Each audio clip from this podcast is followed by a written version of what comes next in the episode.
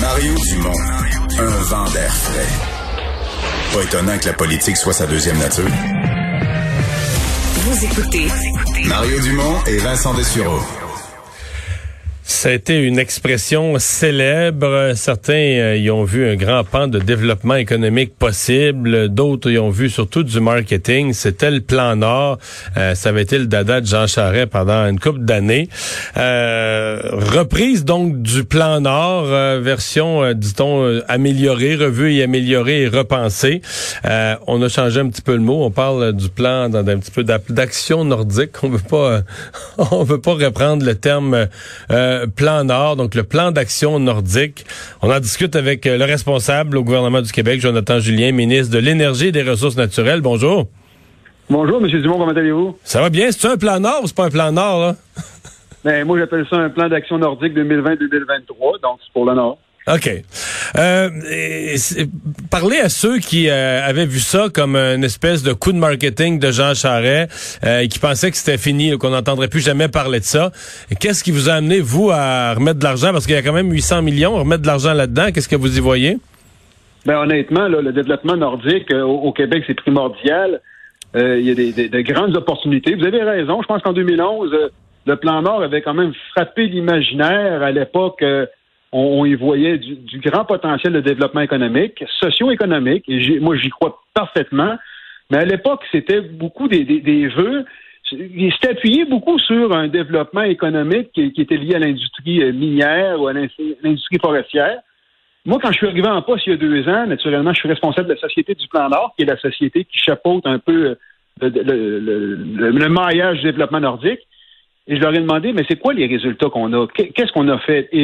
Il y a eu plusieurs actions là, importantes quand même, la Société ferroviaire de Pointe-Noire, euh, du déploiement de fibres optiques dans certains secteurs, mais je voyais plein d'éléments un peu épars et on avait de la difficulté à mesurer la performance en réalité euh, euh, du plan Nord première version. Alors on s'est assis avec la table des partenaires. La table des partenaires, là, c'est ça fait partie du plan nordique c'est 30 personnes qui viennent à la fois des communautés locales. La présidente, c'est Manon Cyr, le maire de Chibougamau. Mhm. Alors, il y a les maires, les préfets qui, siègent là-dessus. Il y a huit postes liés aux communautés, autochtones. On parle des, Inuits, euh, des Inuits, euh, des cris. Euh, des cris. Et après ça, il y a du monde de l'industrie forestière, du monde du secteur minier, et il y a des chercheurs. Et c'est avec eux qu'on l'a travaillé depuis 18 mois. On devait l'annoncer plus tôt, mais avec la pandémie. Et j'ai dit, Qu'est-ce qui, selon vous, sont les priorités pour assurer un développement nordique? Et là, donc, vous êtes arrivé avec 49 actions, c'est 49 projets, 49 actions pour lesquelles vous allez poser des gestes? Oui, 49 actions. Puis quand je dis c'est concret, c'est on va, on va avoir une réduction de compte annuelle. Alors, il y a 49 actions sur quatre orientations. Où, naturellement, il y a les infrastructures. Euh, qui, est une bonne partie. on va prendre Les infrastructures, entre autres, c'est pas compliqué, c'est de construire des routes et du chemin ferré, de la voie ferrée. Oui, mais, mais je réitère, je me suis posé la question ce matin. Euh, les gens disaient, ouais, mais c'est pour les mines. Mais non, c'est pas pour les mines. La 138 là, sur la côte nord, moi, j'ai, ça fait, je suis responsable de la côte nord. Ça fait 17 visites que je fais sur la côte nord depuis que je suis élu. J'aimerais y aller plus souvent, mais avec la pandémie, je peux pas. Mais honnêtement, tout le monde me parle de, l'enjeu socio-économique de la 138. Donc oui, le développement de la 138, la 389. Mais quand vous dites la, la, 138, est-ce qu'on parle d'améliorer la 138 existante ou d'aller plus loin après, voyons, c'est quoi la dernière ville, euh, Kegaska? Kegaska. Donc on a annoncé, moi, M. Bonnardel, François puis moi, euh, le printemps dernier, deux nouveaux tronçons. Puis on travaille après ça pour les tronçons subséquents. Est-ce que le but, c'est de se rendre à Blanc-Sablon, d'aller rejoindre, d'aller connecter avec Terre-Neuve au bout, au bout, au bout du Québec?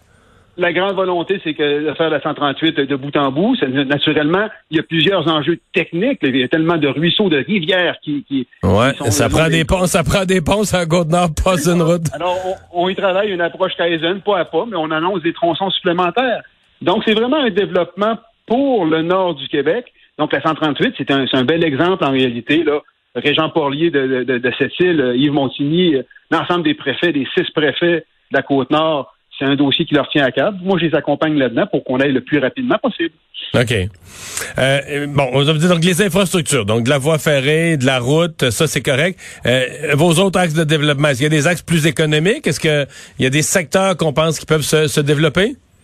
Mais nous, en, réalité, pourquoi on l'appelle habiter le Nord?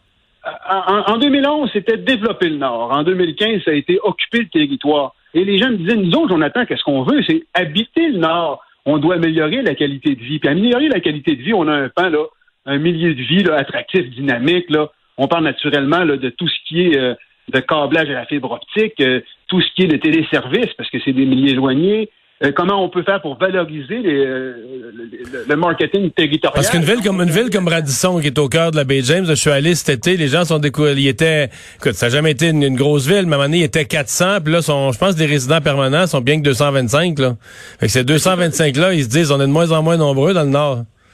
Alors, c'est pour ça que ça va avec la qualité de vie. Si on améliore la qualité de vie au Nord, puis comme je réitère que ça l'émane même de la table des partenaires, c'est pour que les gens aient, le goût de demeurer. On voit actuellement que dans le secteur minier, il y a beaucoup de fly-in, fly-out. L'industrie s'est développée à, cet effet-là. Naturellement, si on améliore la qualité de vie par des services plus efficients sur place, les gens vont vouloir y rester. Si on met de la formation en place sur place, les gens vont vouloir se développer sur place. Donc, c'est un des hmm. enjeux importants, la qualité de vie pour habiter le Nord. Et non pas seulement le voir comme une source de, ressources naturelles à exploiter. Les gens sur le territoire veulent avoir une meilleure qualité de vie et nous, on pense que cet aspect-là, si on le travaille en faisant des serres, par exemple, en développant plus de, possibilités de fibres optiques, les gens vont vouloir non seulement y demeurer, mais on va attirer des gens. Donc, c'est la volonté qu'on a. Habiter le Nord, et par le fait même, ça va augmenter euh, la viabilité socio-économique du milieu. Euh, Comment vous euh, comment vous vous envisagez la réussite, par exemple, les, plus gros projets au niveau euh, au niveau économique euh, Est-ce que ce sont aujourd'hui là en termes de, de retombées, d'emplois, de création de richesses au Québec, ce sont des projets miniers, ce sont des projets de développement hydroélectrique, que ce sont des projets forestiers. C'est quoi pour vous les gros projets du Nord euh, à, court et moyen terme? Parce que dans le temps du plan Nord, finalement, il, était supposé en avoir plusieurs, mais c'est resté pas mal dans le monde minier, puis on a fini par être une mine de diamants, puis qui en a arraché après, là.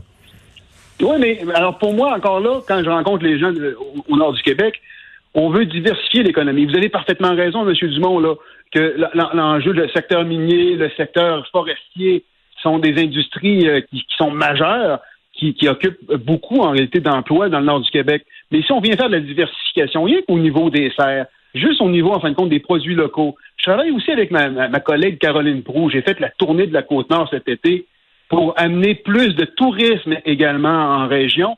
Donc, oui, ça passe par les grands secteurs industriels qu'on connaît depuis longtemps, mais ça passe par une diversification économique. Et c'est un pan important euh, du plan nordique. On s'est assis, nous autres, il y a 21 ministères et organismes qui vont contribuer. Chacune des, des 49 actions, là, on a un R. Moi, c'est important, je veux savoir c'est qui le R, c'est qui le responsable. Dans les cas de figure, c'est le MTO, ministère du Tourisme. Des fois, c'est le MTQ. Des fois, c'est la Société du Plan Nord. Et à chaque année, on va venir mesurer ces actions-là là, qui émanent des gens du territoire, des gens qui habitent le Nord. C'est ce qu'ils ont identifié comme les éléments les plus porteurs où on en est rendu? C'est certain qu'à chaque année, on va faire une réduction de compte. Et c'est pas vrai qu'à la fin des trois ans, 2023, on ne sera pas en mesure de dire voici ce qu'on a réussi à faire concrètement. Alors, c'est un peu la différence que je, dirais avec les anciens projets. C'est on va se mesurer, puis on va montrer que les actions qu'on porte, oui, ont des retombées socio-économiques pour le nord du Québec. Ben, on va voir euh, aller euh, tout ça, euh, Monsieur Julien. Merci de nous avoir parlé. Ça fait grand Au revoir, Jonathan Julien, le ministre de l'Énergie et des Ressources naturelles, euh, qui donc aujourd'hui faisait une annonce euh, des sommes quand même considérables. ce sont des investissements, dans certains cas, ce sont des budgets déjà prévus au ministère des Transports, mais au total, c'est quelque chose comme 800 millions de plus qu'on va mettre pour la réalisation du plan d'action nordique. C'est le plan Nord, version CAC.